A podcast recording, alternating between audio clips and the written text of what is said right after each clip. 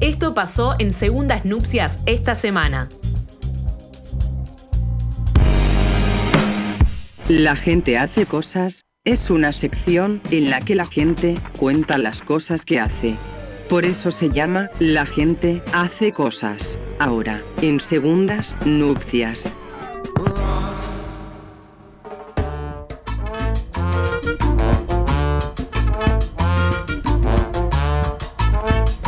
Estamos de vuelta aquí en Segundas Nupcias, temporada 2, episodio 1. Una cosa impresionante y estamos dentro de esta hermosa sección que se llama La gente hace cosas. Y estamos ya en comunicación, lo tenemos aquí del otro lado. ¿Con quién, Betania? Todo tuyo.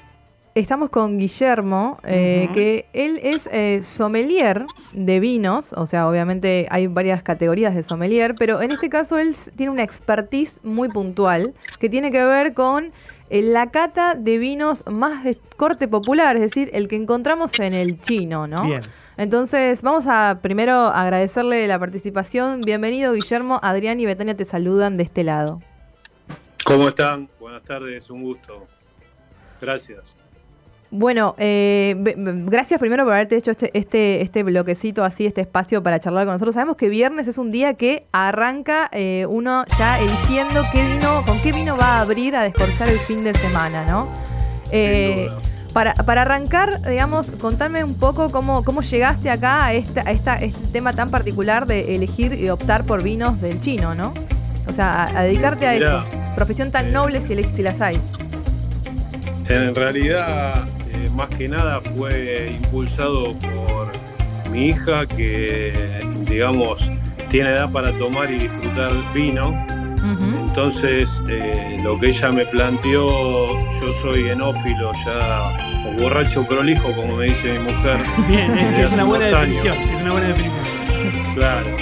Entonces, eh, desde hace unos años, digamos, me interioricé mucho en el tema del vino, tomo vino este, y pruebo, digamos, tengo lo que ocurre probando y probando es que el paladar es como que siempre te pide probar cosas distintas. Entonces ya dejas de hacer lo que en una época hice, que era tomar siempre por ahí el mismo vino cuando gustaba. Entonces todo el tiempo estoy tratando de probar cosas nuevas.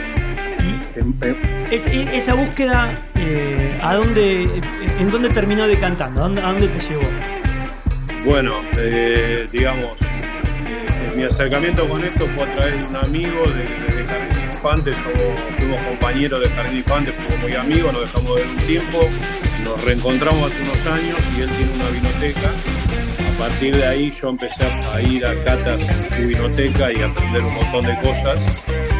Y bueno, ya te digo, la, el Chivinoteca de Instagram vino de una sugerencia de mi hija que me dijo, mira, nosotros, tanto yo como mis amigues, no sabemos por ahí cuando vamos a un supermercado chino qué vino agarrar, o agarramos cualquier cosa. Entonces por ahí si vos probaste algo y está bueno, eh, digamos, re- por referirlo ahí en el Instagram tuyo y yo digo a lo tengo a partir de eso también pasé un poco con los comentarios.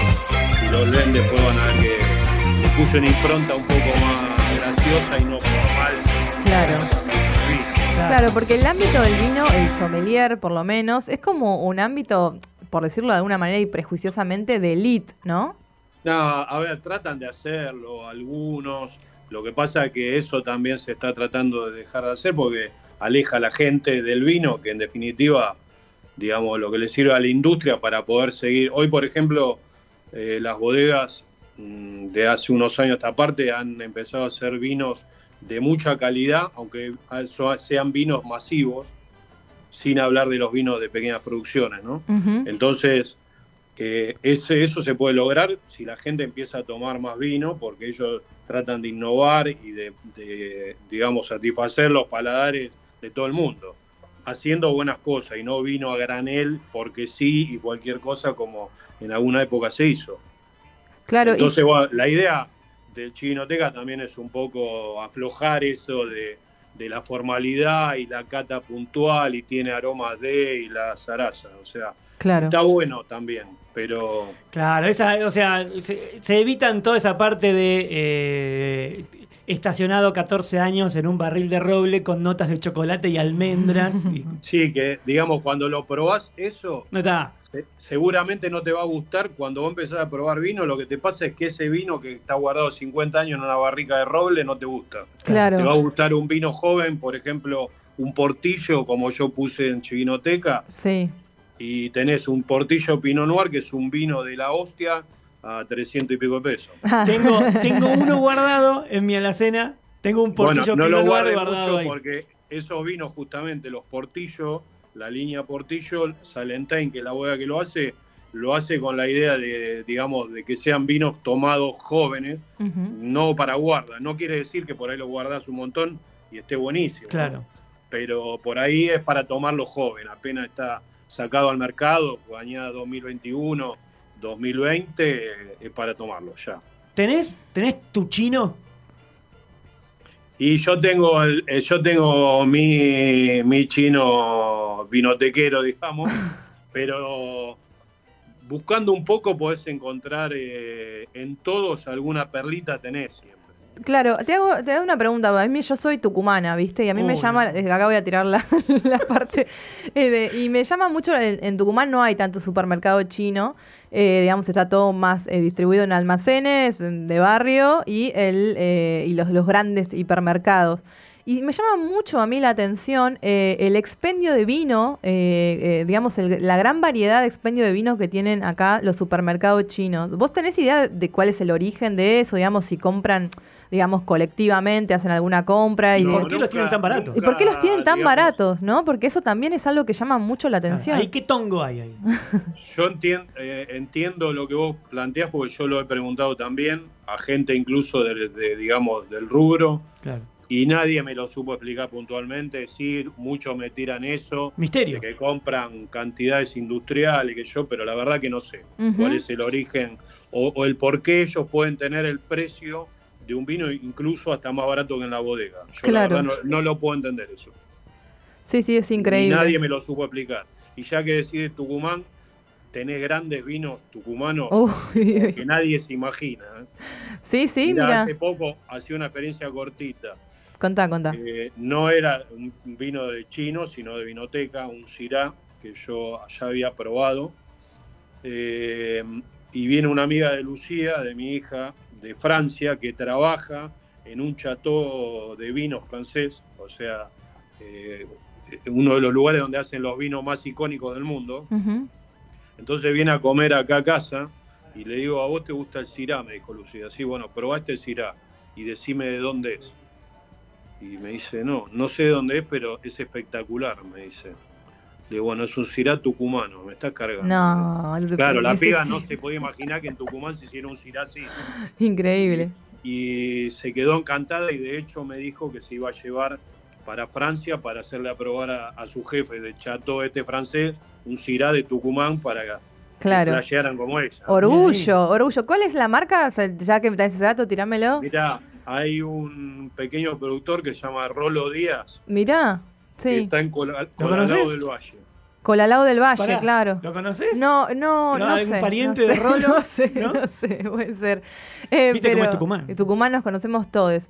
Pero sí, eh, Colalao del Valle, la zona del Valle, tiene muy buenos vinos en general. De hecho, hay una, en la primera bodega de comunidades indígenas está ahí, digamos, en, en la zona de, de Amaicha, el valle, que es un poquito más arriba. Eh, Bueno, todos esos vinos son espectaculares, todos. sí, sí, sí, sí, increíble. Estoy viendo, Guillermo, tu, tu cuenta eh, en Instagram, que repetimos, es chivino, arroba chivinoteca. Sí. Y estaba viendo que eh, tenés subidas las fotos de, de- de- de los vinos. Asumo que vas, que vas comprando Catando. y vas tomando. ¿Cómo, cómo Sí, es que esa De todas cuestión? formas, no, no, digamos, primero que cuando lo empecé, viajé, yo también estoy bastante tiempo en Bariloche, lo cual me quita la posibilidad de probar vino de chino, porque en Bariloche no existe supermercado chino. Claro. Eh, No ha y- y llegado tampoco, ta- tampoco quiero inventarle que estoy tomando esto que lo compré en el chino y no en el chino. Claro. Claro, no, no, está bien. Bien, genuina. Está Sos, sos fiel con tu audiencia, digamos, ahí, con tu Tal público. cual, trato, Muy bien. Trato de serlo. Entonces, eh, lo que sí, digamos, cuando encuentro, voy probando eh, cosas que me gustan de, lo que compro acá, que bueno, hoy estoy en Buenos Aires más tiempo, lo pongo constantemente eh, para que la gente lo busque porque hay, hay perlitas para encontrar que por ahí nadie sabe y bueno, no la, no la agarrás y agarrás un vino, no sé, de trapiche por decirte, que es algo conocido, y tal vez tenés algo mejor en el mismo precio más barato incluso. Eh, ¿y, qué buscas en un vino? Digamos, ¿Qué podríamos buscar yo que no sé nada de vinos? O sea, ¿por, por dónde podría ir? ¿Qué, busco? ¿Sabor? ¿Tipo de vino? Eh, Mira, primero, antes que nada, lo que te, digamos, generalmente una cepa te va a gustar más que otra. Ponele, un decirte un Malbec te va a gustar más que un Cabernet Sauvignon. O al revés, o vas a encontrar algo que te va a gustar siempre más. Eh, más allá de que los vinos más difíciles de hacer, según los enólogos, son los blends. para, que, para que tengan el balance, para que todo el mundo le gusten, son los blends los más difíciles. Pero la búsqueda, yo creo que está más que nada no la búsqueda de algo puntual, sino en la diversidad. Para mí, eh, lo interesante de esto es la diversidad de ir probando distintas cosas. De, hoy tenés vinos blancos, rosados, tintos y dentro de eso hay una gama enorme, gigante, eh, de distintas, digamos, distintas bodegas, distintas regiones. ¿Y tiene que ver con el precio, por ejemplo? O sea, un buen vino sale 400 pesos, por ejemplo, 500, o sea, un buen un vino que podamos pagar de todos, ¿no? Obviamente que... No, no siempre, pero sí, digamos, si vos comparás un vino de 300 pesos contra uno de 5.000, por ahí vas a notar la diferencia. Claro, sobre todo en el bolsillo. De 300 a 500, eh, realmente no sé si vas a notar la diferencia, pero sí hay diferencia de calidad. Claro. Bien, y justamente en el chino, ¿no? Claro. De estos que tenés acá en, la cuenta, en, arroba chivinoteca, eh, ¿Cuál es para vos la. Eh, Por ejemplo, claro. si, te, pido yo un Malbec, yo soy muy fan del Malbec. ¿Cuál, cuál me tirás ahí como para que compre? De, los, que están acá. Mira, te, voy a dar dos. Uno lo terminé de tomar ayer y creo que está posteado, que es salteño. ¿Cómo se llama? Eh, se llama Gaucho Club, Malbec. Tiene la foto de una. Es el, último, es el último que subiste. Es el último que posteé, creo que lo terminé de tomar ayer ese. Eh, ese es un Malbec que es de, de Ballisto, o sea, de los Valles Calchaquí, es cerca de tu provincia. Sí. Pero eh, está hecho con, con otra idea de lo que son los vinos Ballistos. Los vinos de los Valles Calchaquíes, que ah, digamos, estás hablando de gran parte de Salta, Tucumán, parte de Catamarca, incluso Jujuy, eh, son generalmente eh, vinos de altura y al ser vino de altura tienen una potencia tremenda esos vinos. En boca son vinos que son muy, eh, digamos, muy expresivos, el color tremendo. Y este Malbec, por ejemplo, lo que encontré es que está hecho como más liviano, pero tiene una delicadeza muy particular. Entonces, bien un Malbec del Valle de, de, Valle Calchaquíes, te diría este. Ahora, si me decís un Malbec mendocino, y yo te digo el Alto Sur, que está ahí, que es una bodega que se llama Finca Sofeña, que la conocí, gracias a Dios, eh, y está en un lugar, digamos, de donde salen los mejores vinos hoy por hoy. Eh, o los más reconocidos en este momento de Mendoza, dentro del Valle de Uco, un lugar que se llama Gualtallarí. Mira, genial. ¿Y, Cabernet? Y Cabernet Sauvignon, eh, el de Portillo está muy bueno, que es también de la misma zona, no es Gualtallarí exacto, pero es de Tupungato, que está un poquito al lado.